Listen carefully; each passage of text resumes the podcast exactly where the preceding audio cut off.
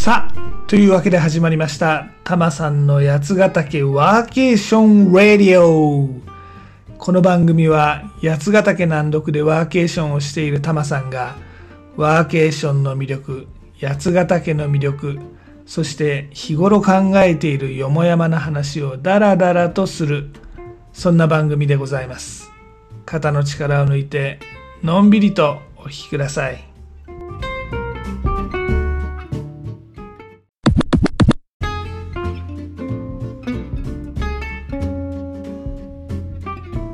今回は10月に入った八ヶ岳暖炉暮らしについてお話しします。いや、寒くなりましたね。10月の頭は何やら暖かい日もありましたが、なんか急に寒くなりました。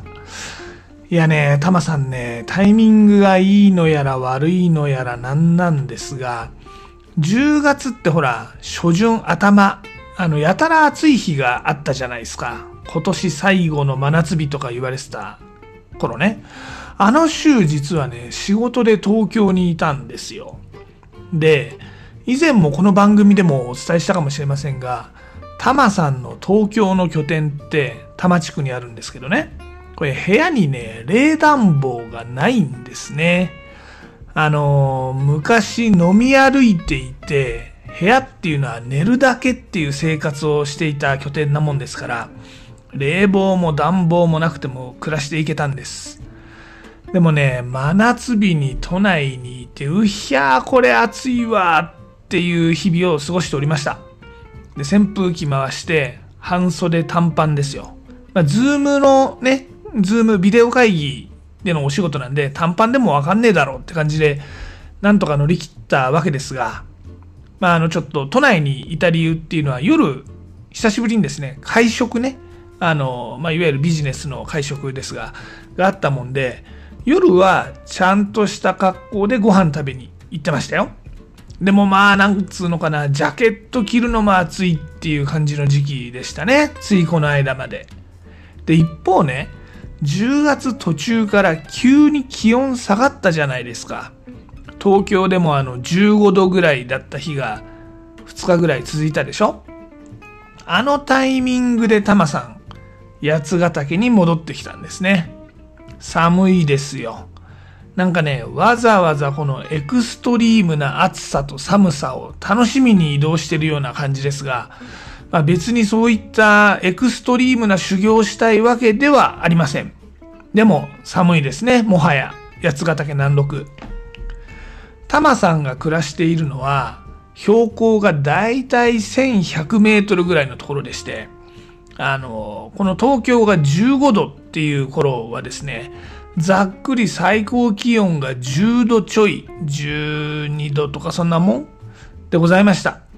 でね、さすがに10月も上旬でございますんでね、薪は残っているものの、灯油とかはまだ買ってないわけですよ。ってなわけで、今年初のもう薪ストーブでございます。実は、タマさんね、この夏、薪ストーブメンテナンスしてもらったんですよ。煙突の掃除とかね。あとあの、薪ストーブって鉄でできてるわけじゃないですか。あれも本体をばらしてもらって、綺麗に掃除してもらいました。あのね、薪ストーブってのは、薪をくべるときに、この開け閉めする鉄の扉があるんですけど、そこの開け閉めが極めてスムーズになりました。そのススとかが取れたもんですから。なんかね、メンテナンスってやっぱ大事だなって思いますね。特にね、この薪ストーブ。まあ、機械、機械と呼んでいいのかなあれ。わかんないけど。まあ、一応ハードウェアですわな。この手の超アナログなハードウェアって、ちょっと手を入れるだけで調子が全然変わりますからね。結構このメンテナンス、いいお値段したんですけれども、ですんで、まあ、毎年はちょっとやめようかなと思ってますけれども、でも2年に一度くらいはやっといた方がいいかなって思いました。で、その時にメンテナンスをしてくれた人がね、正しい薪の燃やし方っていうのを教えてくれたんですよ。うん。まあじゃあ去年の冬とかどうしてたのって話ですが、まあ、去年の冬って寒かったじゃないですか。雪も多かった冬でしたよね。なので、タマさんね、もうね、薪入れるだけ入れてガシガシ燃やしてたんですよ。この燃えてる炎で早く温まりたかったもんでね。でも、どうやら薪ストーブってそういうもんじゃないらしいんです。ガシガシ燃やしても、それって煙突からどんどん熱を出してるだけで部屋は温まらないよって教えてもらいました。それよりは、むしろ空気を絞って、この燃え上がる赤い炎よりも、青いあのガスっぽいね、炎にして、炭のようにじっくり燃やすのがいいんですって。で、鉄の本体がじわじわと空気を温めて、で、家の壁とかね、木でできてるんで、その木が熱を蓄えると。それによって暖かくなるということらしいんでございますよ。なるほど、なるほどって感じですね。で、まあ、メンテナンスの人に聞くと、そんなにガシガシ燃やしてたら薪いくらあっても足りないでしょうっていうことでした。はい。去年の冬は寒かったもんでガシガシ薪を使っておりました。というわけで、正しい薪の燃やし方を教わって、この冬はもしかして薪の消費量少しは減るのかなと期待しております。いや、このタマさんね、その薪、今回メンテナンスしてくれた業者さんから有料で宅配してもらってるんですよ。なので、ガシガシ燃やすということは、それだけ暖房費がかかるってことなんですね。これはもうちょっとでも安くなると嬉しいんで、今年はじわじわと燃やしていこうと思います。でね、とはいえ、これじわじわ燃やすということは、逆の言い方をすると、すぐには部屋は温まらないってことなんですね。だもんで、朝とかはきっとこれね、灯油ストーブも併用しないとダメなんだろうなって思ってます。こりゃ、早く灯油買いに行かないといけないですね。うん。で、まあ、この、早速、まさかの10月上旬から使うことになったこの薪ストーブなんですけどね。これからの季節、なんといってもこの薪ストーブを使った煮込み料理というのが美味しい季節でございます。これあの、鉄のお鍋、あの、スタウブとかバーミキュラとか、ちょっとお高いやつね。の鋳物の鉄鍋。これに適当にもうね、お野菜とお肉をぶち込んで、ストーブに乗っけておけば、気がつけば料理になっていると。いい匂いがしてきたら出来上がりという大変ファンタスティックな料理方法なんでございます。例えば、まあ、豚バラと白菜。もうこれもう王道鉄板でございますよ。これを入れとくだけ、結構美味しそうなのできそうでしょ？とか、鶏団子と水菜とかね。まあ、もちろん、なんていうの？シチューみたいな感じにしてもいいし、お味噌を入れて、ほうとうとかにしてもいいと。いや、これね、煮込み料理の季節になりました。これおすすめです。これからの季節ね、タマさんの小屋に遊びに来る人はですね、ほぼおもてなしは鍋か煮込み料理です。でもまあこれからの季節はね、寒いからね、それでいいね、それで。てかそれが一番のおもてなしなのよ。うん。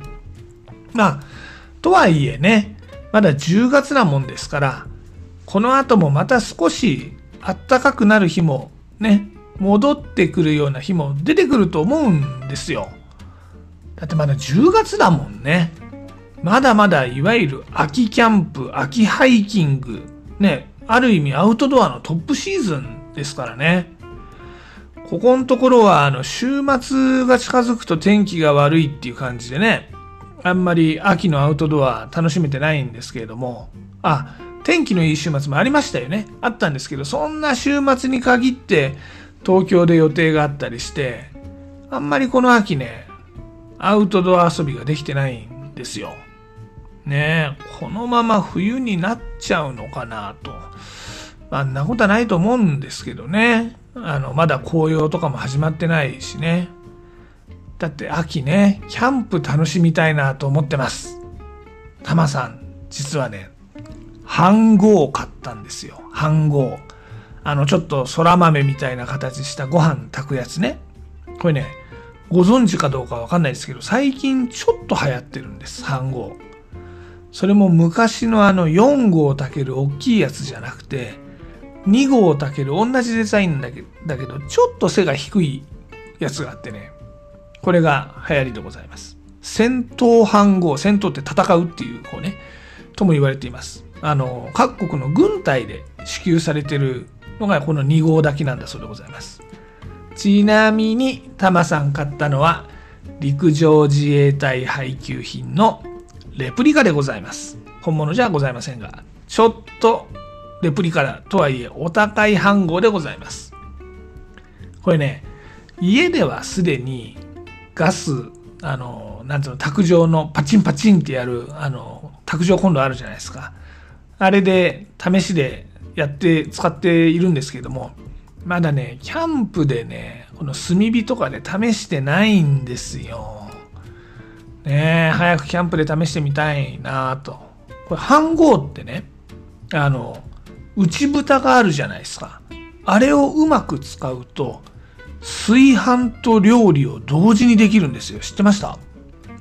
なんとなく本体に、まあね、お米がっつり入れて、熱々のご飯大量に炊いて、で、下の方はもうおこげになっちゃってっていうのが、飯合水産のイメージじゃないですか。でもね、どうやら、この内蓋の方でご飯を炊くらしいんですよ。そうすると、水蒸気でご飯を炊くから焦げつかないんですね。で、じゃあその水蒸気、下半分の本体の方には何を入れるのかというと、まあ、例えばそこで豚汁を作るわけですよ。豚汁と同時に、まあ、上で炊き込みご飯とか作れるわけですよ。秋っぽいね。いいね。で、これね、実はすでに家では実験をしております。なんとなく、それっぽいもの、できました。あの、キノコの炊き込みご飯と豚汁。あとはね、お米じゃなくって、下の方でほうとうを煮込んで、で、内蓋の方では蒸し料理ね。秋鮭とかさつまいもとか蒸してもいいんじゃないのとかね、思ってるわけです。もう妄想ばっかり進んでます。もうほんと早くね、秋キャンプやりたいですね。ねというわけで今回は10月。八ヶ岳南麓急に寒くなっちゃったよということで、もう10月上旬ですが薪ストーブ投入してますよというお話でした。今年はね、正しい薪の燃やし方教えてもらったんでね、あの、秋冬、ね、あの、燃費よく少ない薪で暮らしていきたいなと思ってます。で、一方でこの秋が始まったのにまだ秋らしい楽しみができてないんで、秋キャンプやりたいんだよね。秋の味覚を飯盒で料理したらまたお知らせしますよ。っていうのが今回の結論でしょうかね。はい。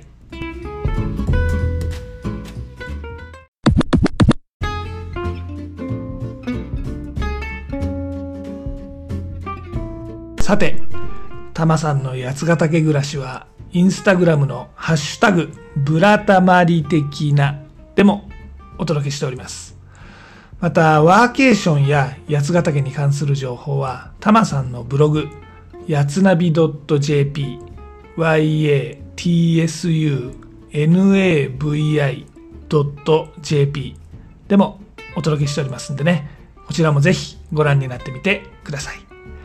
あとですね、番組案内、ツイッターでも行っております。全部カタカナで、ハッシュタグ、たまさんラジオ。こちらをね、検索いただくか、ユーザー名、たまさんラジオ。こちらをフォローしていただけたら嬉しいです。また、リクエストとか番組へのご感想とかありましたら、ツイッターとかインスタの DM でもお待ちしております。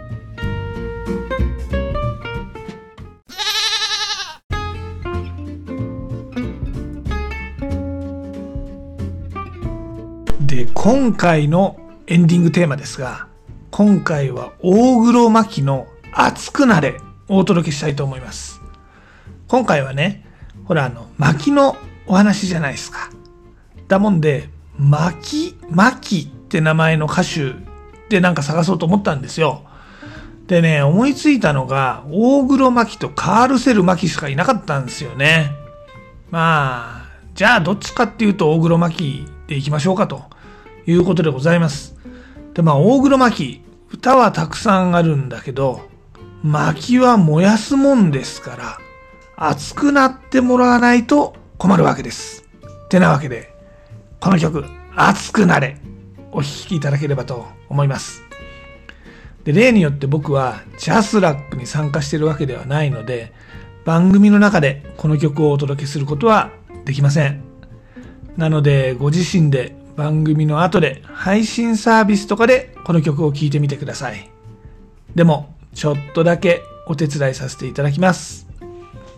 アレクサ、大黒摩季の熱くなれかけて。では、ごきげんよう。また次回。